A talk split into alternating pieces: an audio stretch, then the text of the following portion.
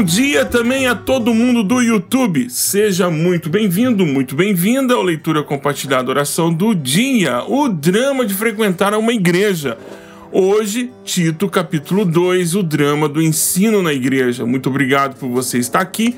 Obrigado por frequentar esse ambiente todos os dias. Obrigado pela sua audiência. Deus seja louvado pela sua vida. Bom dia, bom dia e outra vez bom dia. Muito obrigado pela sua audiência. Se você chegou aqui ao Leitura Compartilhada e essa é a sua primeira vez, oi, tudo bem? Eu me chamo Guilherme Bujac, sou professor, sou pastor, sou missionário no campo é, transcultural, moro aqui na Espanha e preciso do seu like e preciso também que você assine o canal. Ah, mas você precisa por quê? Porque outras pessoas assim como você chegaram aqui porque o YouTube disse: olha, ele faz isso.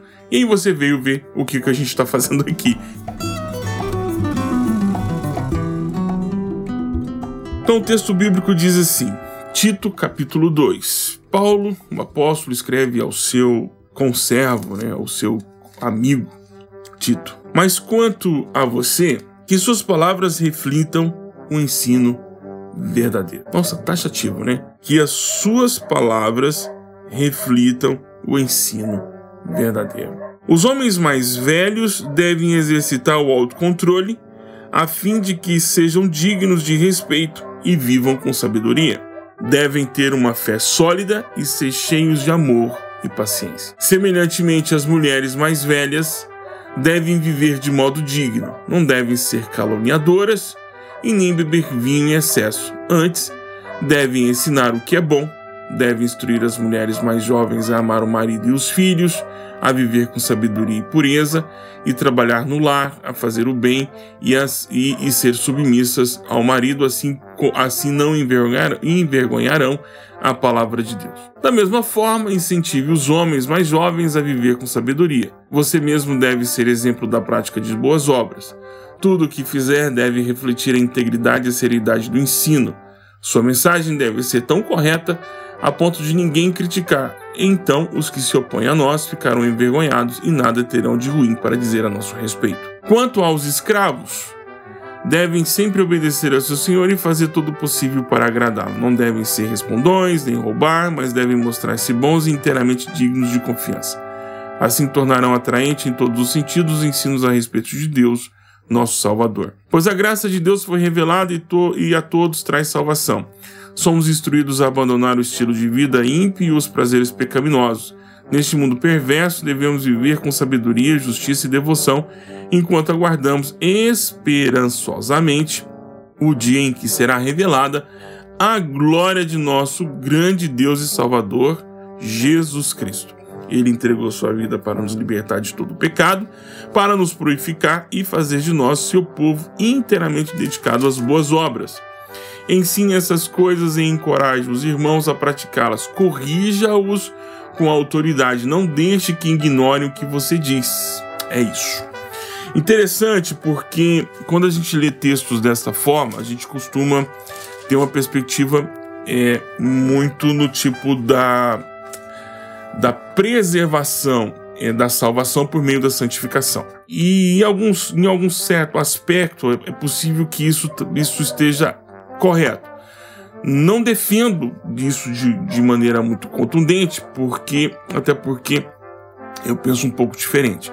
Mas a santificação, ela existe para. Primeiro, porque a santificação não é algo que, que existe do nada. A santificação é a resposta natural de todo novo nascido, porque todo aquele que é nascido do Espírito é do Espírito tem o DNA do espírito. Eu nasci da dona Evani e do senhor Pedro Burjac. Os dois é, me geraram. Então, dos, eu tenho o DNA dos dois. Então, se, se fizer uma análise, eu tenho o registro deles. Como nós nascemos de novo, nós nascemos por meio do sacrifício de Jesus, mas fomos gerados no Espírito. Então, temos é, coisas relacionadas ao espírito em nós. Então, a santificação é uma resposta natural. Mas ela não é uma resposta natural, tão natural ao ponto de você não se preocupar em buscá-la ou exercitá-la, porque ela pode ser suprimida. O apóstolo Paulo diz aqui pois a graça de Deus foi revelada e a todos traz salvação. Somos instruídos a abandonar o estilo de vida ímpio e os prazeres pecaminosos. Ou seja, a prática da salvação, ela não é exercida no automático. Ela é algo que se é alcançado, alcançável, mas não é experimentado sem o exercício. Então eu preciso exercitar. Agora, ela não é também um exercício solitário, um exercício comunitário. E é um exercício comunitário para um fim. E qual é o fim da santificação? Não envergonhar a palavra de Deus. Lembra, o apóstolo começa dizendo para Tito o seguinte: quanto a você, que suas palavras, ou seja, tudo aquilo que você fala, tudo aquilo que você diz, aquilo que você anuncia, reflitam o ensino verdadeiro. É nesse quesito aqui que a santificação funciona. Porque sem santificação as pessoas não conseguem ver Deus. Nós somos o espelho que reflete a glória de Deus entre as pessoas. A santificação não é para tornar você mais acessível a Deus. O que te torna acessível a Deus é o sangue do Cristo. É ele que torna você acessível a Deus. O fato dele ter te adotado. Isso, a santificação, ela não é para resolver os seus BOs com Deus. A santificação é um processo. Primeiro é um processo é, que é para todo cristão, para todo nascido de novo. Não é um processo a ser alcançado, mas é um processo para ser mantido. A santificação é, ela é feita pela manutenção. Você não alcança a, você não vai conquistando santificação. Santificando, santificação você vai mantendo. Por quê? Porque quem santifica você é o Espírito Santo e nós, nós temos a, a incumbência de não atrapalhar esse processo de santificação. Então, você, quando você é cheio do Espírito Santo, você não se enche do Espírito Santo, você é enchido pelo Espírito Santo. O Espírito Santo é que te enche. Então, quem. Só que nós podemos deixar de dar espaço, então nós esvaziamos, nós resistimos ao Espírito quando nós cometemos pecado ou deixamos ser levado por isso. Então, a santificação não é algo que você. não é um monte que você sobe, é um monte que você permanece. E a santificação ela não é algo que você alcança, ela é dada. Você não se santifica, quem santifica você é Cristo. E o apóstolo Paulo deixa isso muito, muito claro, dizendo aqui no versículo, deixa eu só achar, no versículo 13, ele diz: Enquanto aguardamos esperançosamente o dia em que será revelada a glória do nosso grande Deus e Salvador Jesus Cristo. 14. Ele entregou a sua vida para nos libertar de todo o pecado. Quem nos liberta do pecado não é você. Quem liberta você do pecado é Jesus Cristo. Agora, quem mantém você longe do pecado é você.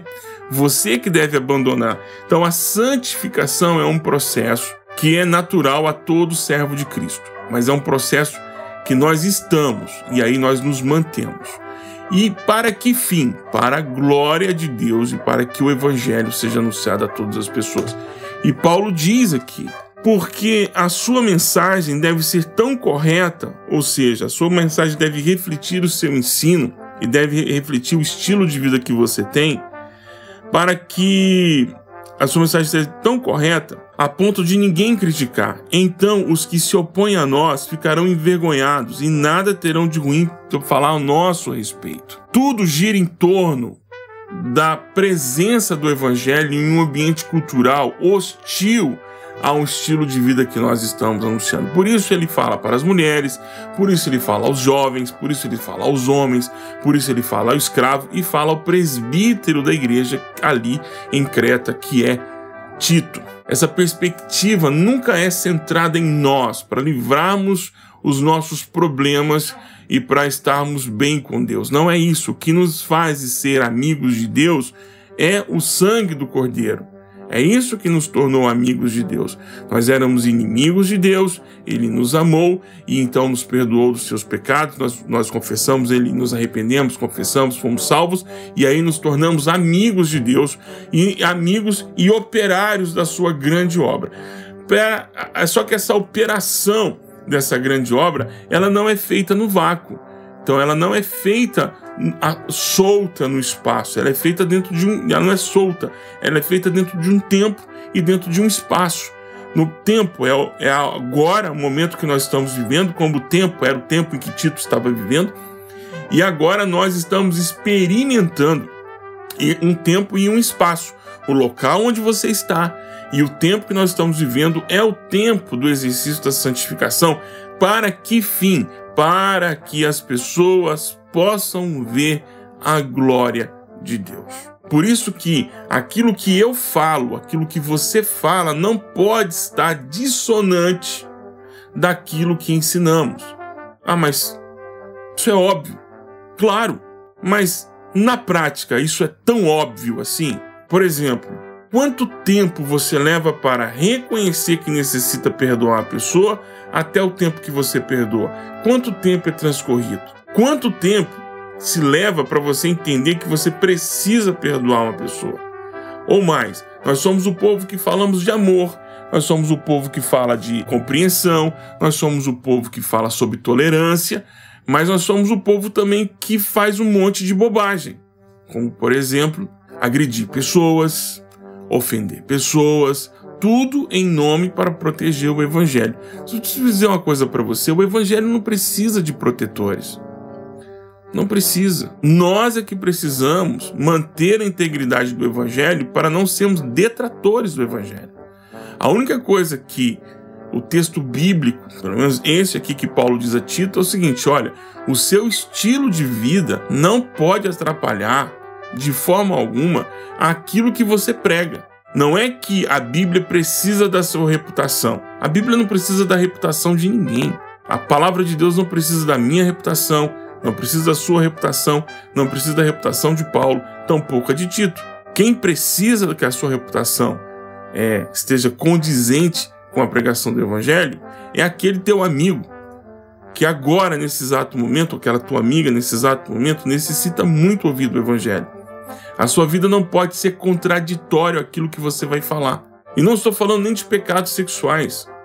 Você não pode falar, por exemplo, sobre generosidade sendo que você não é generoso. A sua vida é a prova contundente que generosidade é uma palavra que você não conhece.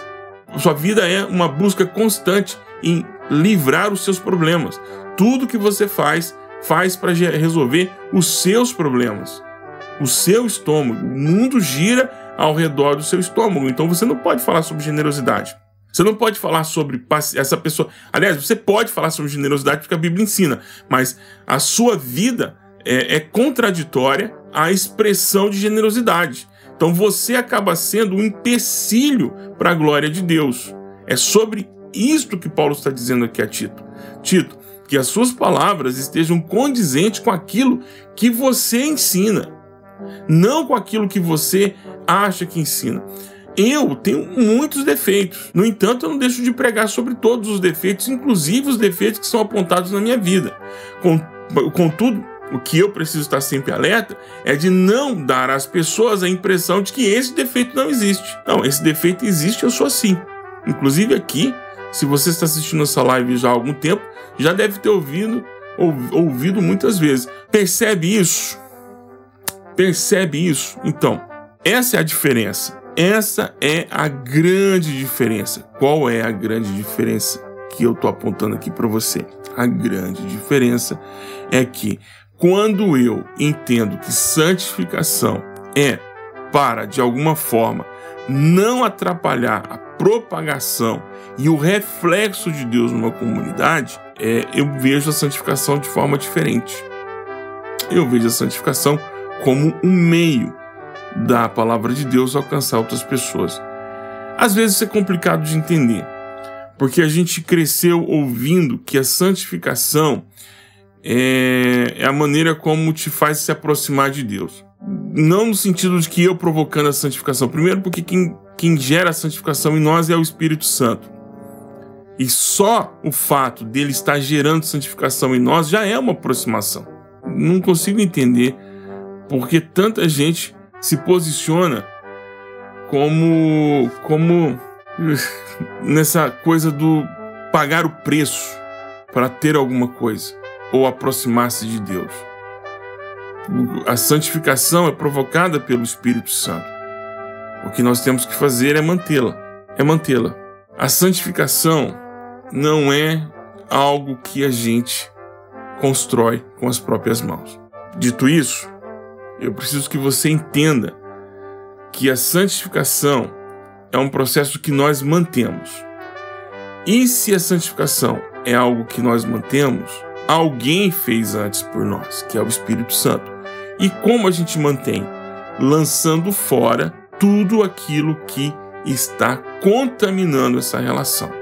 Ah, mas então eu tenho que fazer alguma coisa? Sim, você tem que fazer alguma coisa. O que eu tenho que fazer? Segundo as Escrituras, você tem que confessar. Abandonar e confessar. Ah, mas que tipo de confissão eu tenho que fazer? Aquela que está em 1 de João 1,9. Concordar com o Espírito Santo que você fez foi errado. E aí ele vem, ele é justo, ele é fiel, e ele vai nos perdoar e vai nos purificar. E nos tornaremos santos, purificados outra vez. Fazemos então esse processo de limpeza é dele, não é nosso. E ele é quem faz em nós. Ah, mas isso então não vai me aproximar de Deus? Mas só o fato dele ter vindo e limpado a sua vida já é um processo de aproximação. Já é um processo de aproximação. É isso. Que Deus te abençoe. Eu espero em Deus que esse dia seja maravilhoso na presença do Senhor. Deus abençoe.